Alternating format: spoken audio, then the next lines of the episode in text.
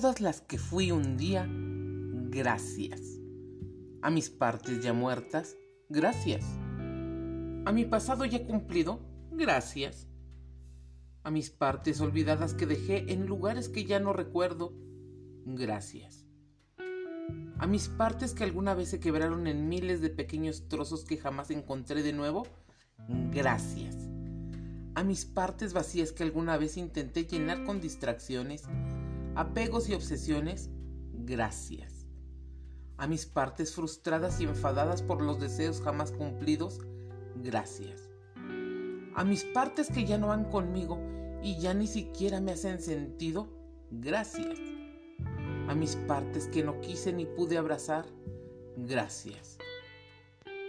A mis partes que no se atrevieron a marcar límites por miedo a no ser aceptadas, gracias. A mis partes que alguna vez se maltrataron y dejaron maltratar por otros, gracias. A mis partes que no creyeron en sí misma, gracias. Hago hoy un requiem para su despedida, agradeciendo su tránsito en mi vida, pues es a todas esas versiones de mí que agradezco tanto. Hoy despido y libero en absoluta rendición a todo lo que ya cumplió su tiempo. Es gracias a todas mis pequeñas muertes que hoy hay un nuevo espacio para la oportunidad, la vida y la creación. Gracias vida y gracias muerte por danzar armoniosamente ante mí Hoy celebro la vida y canto fuerte ante este nuevo nacimiento. Y a mis partes ya muertas, las abrazo, las amo, las honro, agradezco y despido, pues fueron lo que mejor pude hacer por mí en aquel momento y lugar. Por lo tanto, no las critico, sino que les rindo todos mis honores. Es por ello que hoy más que nunca siento que puedo volver a nacer y como la primera vez renazco desnuda y sin corazas, nuevamente como una mujer de loto. Las corazas ya no son necesarias, por lo que doy una nueva bienvenida a la autenticidad en toda su luz.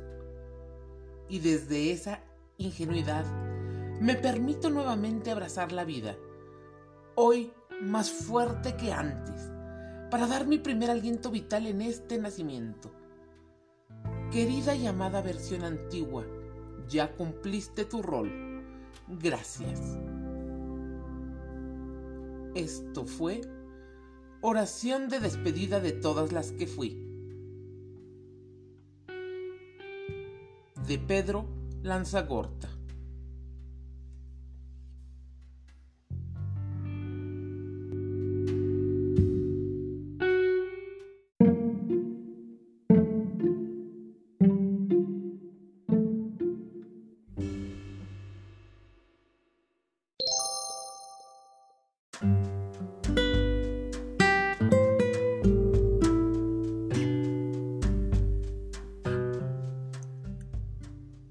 Si volviera a nacer y si pudiera elegir ser otra persona, sin duda elegiría ser la madre de mi madre. ¿Por qué? Pues le daría todos los besos que le hicieron falta cuando niña. Le leería todos los cuentos que nunca nadie le leyó. Cuando la rompé por la noche, le diría con todo mi amor cuánto la quiero le enseñaría que la vida es bella entre los brazos de quien te quiere. Le compraría una manzana de caramelo y le cantaría canciones. Jugaríamos en el suelo. La peinaría cada mañana e iría al colegio. No tendría que trabajar tan pequeña. No tendría que llorar tanto. No crecería cosiendo su corazón con tristeza y sería una niña feliz. Si pudiera ser otra persona, sería su madre sin dudarlo. Le enseñaría que el amor no es dolor y lo maravilloso que es despertar cada mañana a su lado. Porque si la quiero tanto siendo su hija, ¿cómo la querría cuando al nacer la tuviera entre mis brazos? Esto fue hermosa historia. Tomado de la red.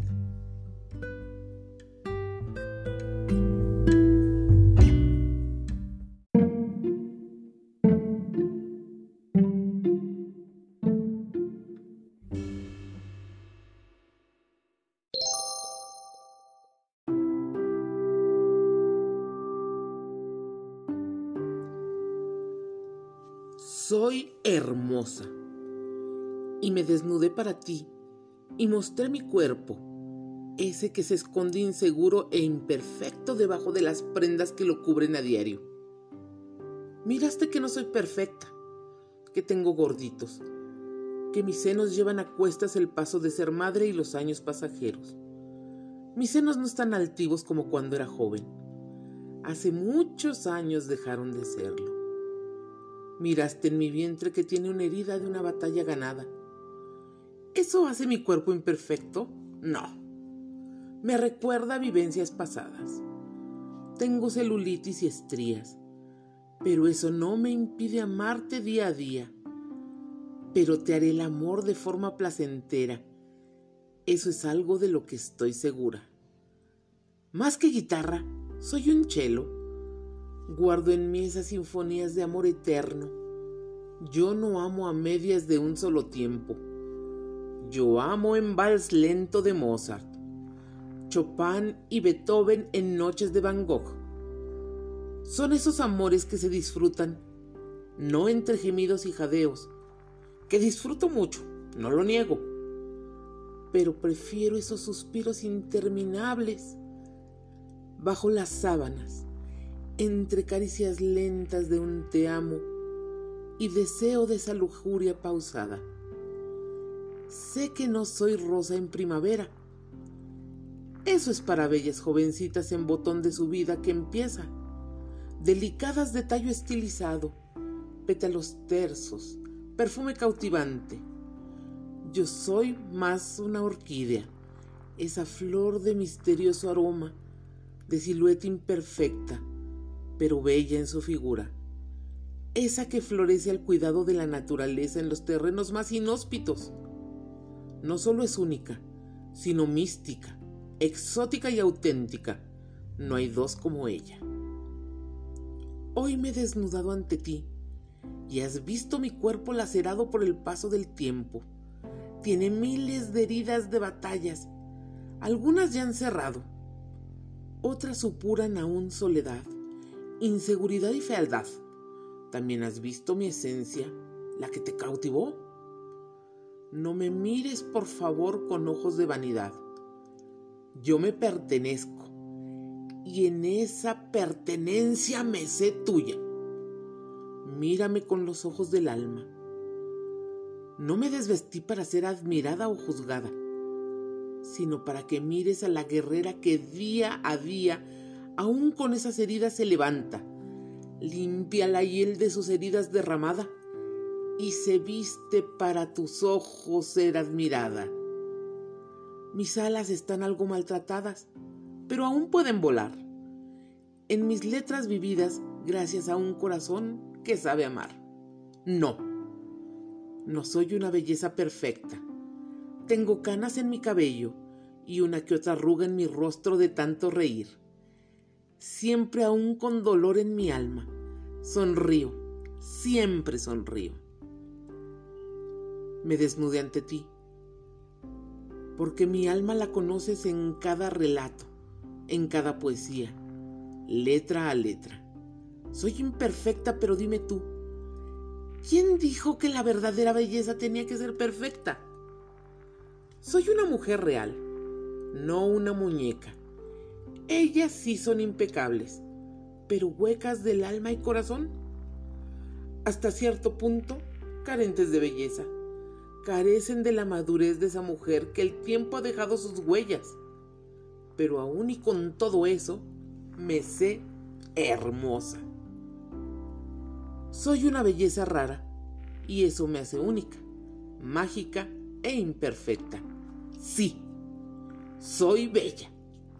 Esa soy yo. Tomado de la red. Desconozco el autor.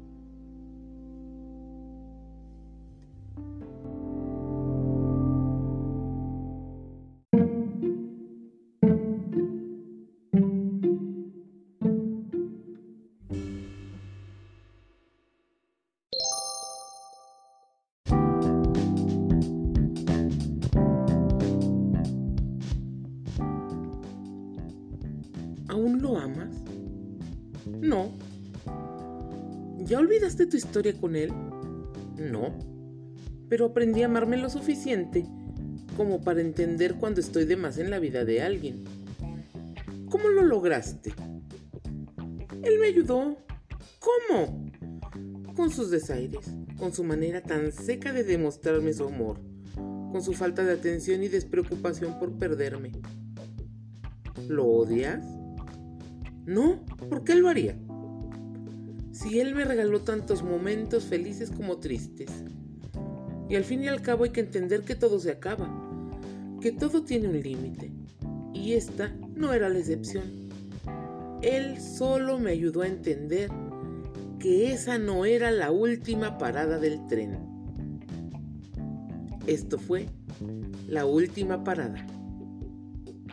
Tomado de la página Simplemente ser yo mismo.